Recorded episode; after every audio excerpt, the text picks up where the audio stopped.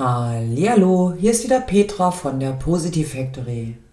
Heute mit dem Thema die Bedeutung von Motivation. Stell dir vor, du hast auf nichts Lust. Weder Lust aufs Essen, aufs Spazierengehen, auf Sport und auf den Job schon gar nicht. Auch nicht auf soziale Kontakte, auf den Alltag und auf die Zukunft. Was für ein armes Leben. Dass unser innerer Antrieb tief verwurzelt und evolutionär begründet ist. Hinter jedem Tun steckt ein Motiv, welches aus dem lateinischen movere, also Bewegung steht. Oder natürlich Dieters Buch Zeig dem Leben deine Moves, das dieses Thema ausführlich behandelt. Die Psychologie beschreibt Motivation als das Erstreben eines erwünschten Zustandes oder auch das Vermeiden von nicht wünschenswerten Zuständen. Aber was, wenn das Belohnungssystem einmal kurz oder sogar über einen längeren Zeitraum ausfällt? Folgt man den psychologischen Ratgebern, steht Sport an erster Stelle. Wie schön für alle sportbegeisterten Menschen. Aber stimmungstief plus sportlichem Unlustpegel? Ob das funktioniert? Das bezweifle ich. Spazieren gehen wird ebenso vorgeschlagen. Finde ich persönlich bei Sonnenschein wunderbar. Bei tristen, traurigen, nassen, kalten Wetter bleibe ich doch lieber im schönen, kuscheligen, warmen. Und man ist ja schließlich nicht doof. Natürlich ist es jedem bewusst, dass Sport gesund ist, genauso gut wie Bewegung an der frischen Luft und gesundes Essen ist ja auch nicht so verkehrt. Aber nach vielen Jahren beruflicher Erfahrung mit Menschen komme ich immer wieder auf die Individualität jedes Einzelnen zurück. Was bei mir hilft, muss nicht zwangsläufig bei jemand anderen genauso wirksam sein.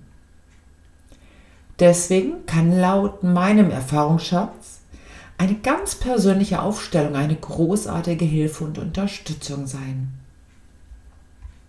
Allem voran stellt sich die Frage in den Vordergrund, hm, was mein momentanes echtes Bedürfnis ist. Wenn dieses nicht erfüllt wird, kann es das Stimmungstief in der Negativspirale weiter nach unten führen. Wie also von der Re in die Proaktivität kommen. Meine persönliche Aufstellung, um meine Batterien wieder aufzuladen, würde ich in etwa so oder würde es würde in etwa so ausschauen. Ich weiß, ich brauche Wärme und Sonne für mein persönliches Wohlbefinden. Auch hilft es mir für einige Tage den Alltag zu entfliehen, um etwas anderes zu sehen und zu erleben, neue Impulse zu bekommen und die Gedanken aus den gewohnten Denk- und Verhaltensmustern rauszumanövrieren. Ich mag Pläne und Veränderungen. Und auf der Stelle zu stehen ermüdet mich. Und ich mag Menschen. Ich mag Menschen um mich herum. Denn ich finde Menschen einfach wunderbar. Sie sind bereichernd und inspirierend. Sicherlich sollte die Aufstellung in den einzelnen Punkten genauer sein, aber das würde an dieser Stelle einfach zu weit führen. Und ganz sicher weiß jeder, was ihm gut tut. Vielleicht sollte die Frage erlauten, bin ich es wert? Geht das gerade? Kann ich mir die Zeit, die Ruhe, das Geld dafür nehmen? Wenn ich glückliche Menschen beobachte, fällt mir auf, dass sie sich Zeit für sich selbst einräumen, für ihre Hobbys, für sich selbst. Sie machen das, was ihnen gut tut. Sie gleichen sich damit aus und bringen sich in Harmonie für das, was ihnen wichtig ist und am Herzen liegt. Sie schaffen sich ebenso ein glückliches Umfeld. Sie schauen auf sich und ihre Umgebung.